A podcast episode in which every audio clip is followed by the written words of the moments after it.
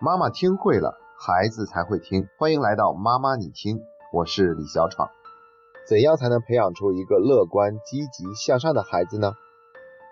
答案并不复杂，只需要满足孩子的以下三个心理需求：第一，安全感；第二，选择权；第三，胜任力。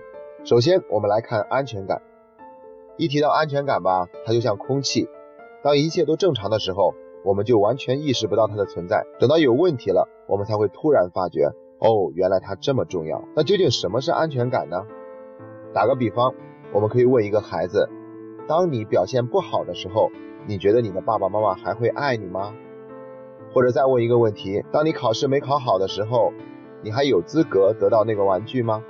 如果这两个问题的答案都是否定的，那意味着这个孩子的安全感程度非常的低。所以我们要让孩子感受到，父母就是他坚强的后盾。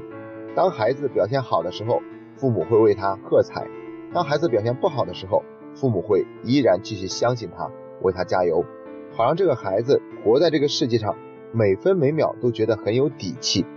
这就是安全感的价值。就像我刚才说的那样，一般我们觉察不到它的存在，一旦出现了问题，这个时候往往就已经晚了。所以，我们尽量在孩子上小学的时候，就充分的去满足一个孩子的安全感，这样他才不会在上初中了以后，忽然变成了另外一个人一样。回到家，除了吃饭的时间，全部都把自己关进一个房间里，不跟家长做任何的交流，又或者完全无法接受上了初中就要住校的事实，整天吵嚷着要回来住，这些都有可能跟孩子的安全感太低有关。安全感可不仅仅是在影响亲子关系的质量，它会对这个人的一生的发展都会产生深远的影响，包括他所有的人际关系的相处模式。所以我们要想办法尽早满足孩子的安全感。怎么做呢？要给孩子带来安全感，并不是要用专门的方式，在专门的时间给孩子进行这方面的教育，而是要把它融化于日常生活中的一举一动之中，营造出一个更加安全的氛围，这样就会在无形中培养一个孩子的安全感。这就要求我们家长要更多的对孩子保持一份接纳、理解、信任和肯定。对于接纳、理解、信任。和肯定这四个词，我们之前在具体的场景分享中都已经做了一些简单的探讨，比如孩子一去超市就要各种买东西，应该怎么办？怎样提高孩子的自信心？和孩子聊期末考试的正确姿势，还有推荐电影《头脑特工队》那一期。如果大家有兴趣的话，也可以收听一下前面的这几期节目，会对这四个词有更深刻的理解。关于安全感的话题呢，我们就先聊到这儿。接下来是第二个心理需求，那就是选择权。我经常会听到有家长说，我家的孩子总是爱顶嘴，都不让人好好说话了。那孩子为什么会顶嘴呢？往往都是哪里有压迫，哪里才会有反抗。我们往往在不经意间就使用了命令式的语气跟孩子讲话，赶快把电视关掉，去写作业吧，快点，帮我剥一头蒜。这样的沟通方式会很容易引起孩子的对抗和逆反。他会在想，凭什么我事事都要听你的？孩子成长的过程就是一个不断的变得独立自主的过程，所以如果我们跟他沟通的过程中，都会让他感觉所有的主动权都掌握在父母的手中，这对他来说绝对不是一件开心的事情。所以我们应该给孩子更多的选择，以后不要再对孩子直接说赶快去帮妈妈拖一下地，而是要改成你是帮妈妈拖一下地，还是帮妈妈洗一下碗？或者我们不再直接命令孩子关电视，而是要改成你是现在关电视，还是等五分钟以后再关？这样的说法就会让孩子感觉究竟要怎么做，自主权是在他的手中的，他是自由的，他也就更愿意去配合。我们给选择的时候，不仅可以给 A 和 B 两个选择，甚至还可以给更多的选择，然后让孩子自己来决定。对于选择权，我还要强调一点，那就是。面对内向的孩子，我们一定要多一点耐心。很多的时候，他并不是不愿意给我们答案，而是他的确要花更多的时间才能够决定究竟选哪一个答案。甚至我们可以告诉孩子，所有的答案你都可以不选，然后你自己可以创造一个新的你觉得最棒的答案。聊完了选择权，接下来我们聊第三点，胜任力。为什么有那么多的人不制定目标呢？是因为他觉得自己制定了目标也完不成，这是过去的经验告诉他的。为什么他过去制定了目标没有完成呢？是因为我们定的目标太高了，太理想化了，以至于超出了我们的胜任力范围，所以我们根本就做不到。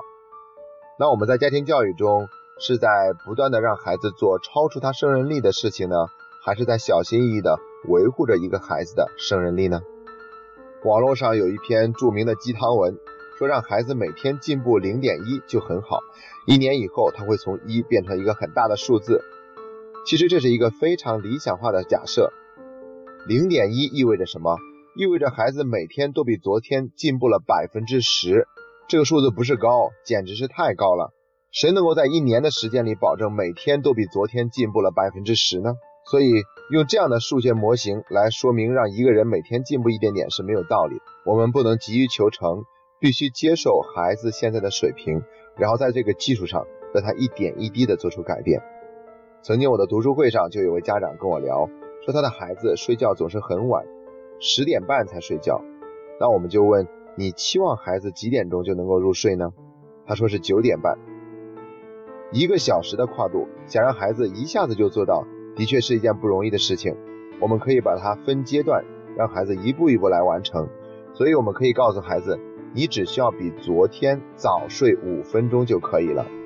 五分钟对于孩子来说应该不是太难的事情，甚至孩子可能还会主动说：“我可以比昨天早睡二十分钟。”但是我们依然还是要说：“你只需要比昨天早睡五分钟就可以了。”这样的话，孩子就能够轻松的做到。